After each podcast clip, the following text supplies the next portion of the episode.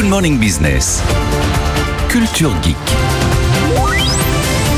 Anthony Morel, on se souvient qu'OpenAI siphonne quand même toutes les, données de l'ensemble de la presse, des médias. Il y a eu euh, ce procès qui est en cours avec le New York Times. Eh bien, OpenAI vient d'annoncer une série de mesures pour limiter la diffusion de fausses informations. Oui, absolument. Ce qui est un très très gros sujet en ce moment parce qu'il y a une année électorale qui s'ouvre aux États-Unis. Ça devient un enjeu, y compris euh, démocratique. Comment limiter l'impact négatif que peut avoir et que va avoir probablement l'intelligence artificielle sur le scrutin?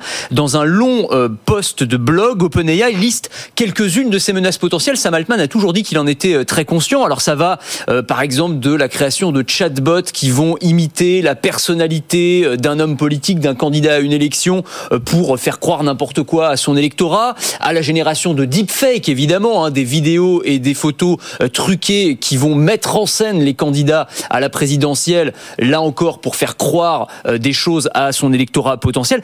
Et ces menaces, elles n'ont rien de théorique elles sont très réelles. En fait, il y a eu des cas très concrets euh, récemment. Par exemple, une candidate démocrate à la Chambre des représentants aux États-Unis euh, qui a créé un, un, chatbot, un voice bot plutôt d'ailleurs, c'est-à-dire un clone vocal qui appelle à sa place les électeurs euh, pour présenter son programme. Est-ce que c'est normal ou est-ce que c'est euh, quelque chose qui est moralement répréhensible? C'est des questions qui se posent. Le maire de New York, avant d'être élu, avait fait la même chose. Il avait créé un, clone vocal de lui-même qui parlait dans toutes les langues et qui appelait donc toutes les communautés, donc euh, les Chinois en mandarin, les, en, yiddish, enfin toutes les langues. Et donc il faisait croire comme ça qu'il parlait toutes les langues. Bah, il y a bien EDF qui vous appelle bah, avec un chatbot pour vous faire la ah. promotion d'un truc. Je vois pas pourquoi les autres feraient pas la même bah, chose. Vous avez raison, mais ça posait quand même une question de, transparence. Et alors, si on va plus loin, c'est aussi la génération de deepfake, donc des montages photos. Et là, on a eu un cas avec euh, l'équipe de campagne de Ron DeSantis, donc l'un des candidats à l'investiture républicaine, euh, qui a généré une fausse image où on voyait Donald Trump qui embrassait euh, Anthony Fauci, le monsieur Covid américain. C'est un ennemi du camp républicain.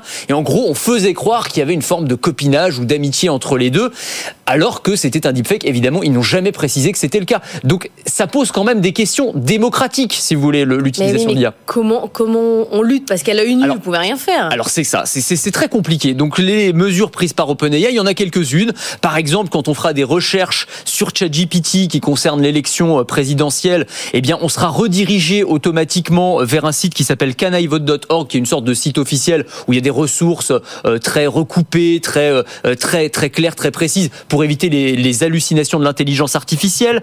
Dali, qui est l'intelligence artificielle générative qui crée des images, n'aura la possibilité de créer des images de personnalités réelles et encore moins de personnalités politiques pour limiter euh, les euh, deepfakes. Et puis, toutes les images générées par l'intelligence artificielle seront marquées. Il y aura une petite pastille, en fait, générée par OpenAI, là encore, pour authentifier, valider euh, la réalité d'une photo ou d'une image. OpenAI n'est pas le seul à prendre ce genre de mesures. On peut citer DeepMind, la filiale intelligence artificielle de Google, Meta, lui aussi. Récemment, je vous parlais de l'initiative prise par les fabricants d'appareils photo et de caméras Nikon, euh, Sony, Canon qui se sont alliés euh, pour créer, et ça va sortir dans les mois qui viennent, des appareils photo anti-fake news euh, qui vont authentifier là aussi la réalité d'une photo et dès qu'il y a une modification réalisée par une intelligence artificielle, ce sera marqué, ce sera fiché. Donc on voit bien que tout ça va dans le bon sens. Après, est-ce que c'est suffisant? Vous y croyez, vous? Moi, j'ai du mal à y croire. C'est des intentions louables, mais... mais... mais... derrière, je, en gros, c'est vider l'océan avec, la,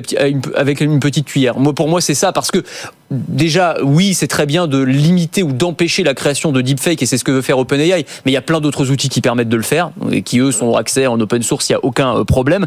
Et puis, euh, le fait de vouloir, par exemple, marquer des photos qui ont été altérées par l'intelligence artificielle, c'est très bien, mais en fait, une fois que la photo a été diffusée sur les réseaux sociaux, bah oui, c'est trop tard. Je rappelle ce chiffre, hein, c'est une étude qui montrait que une fausse information se répand six fois plus vite qu'une vraie information sur les réseaux sociaux.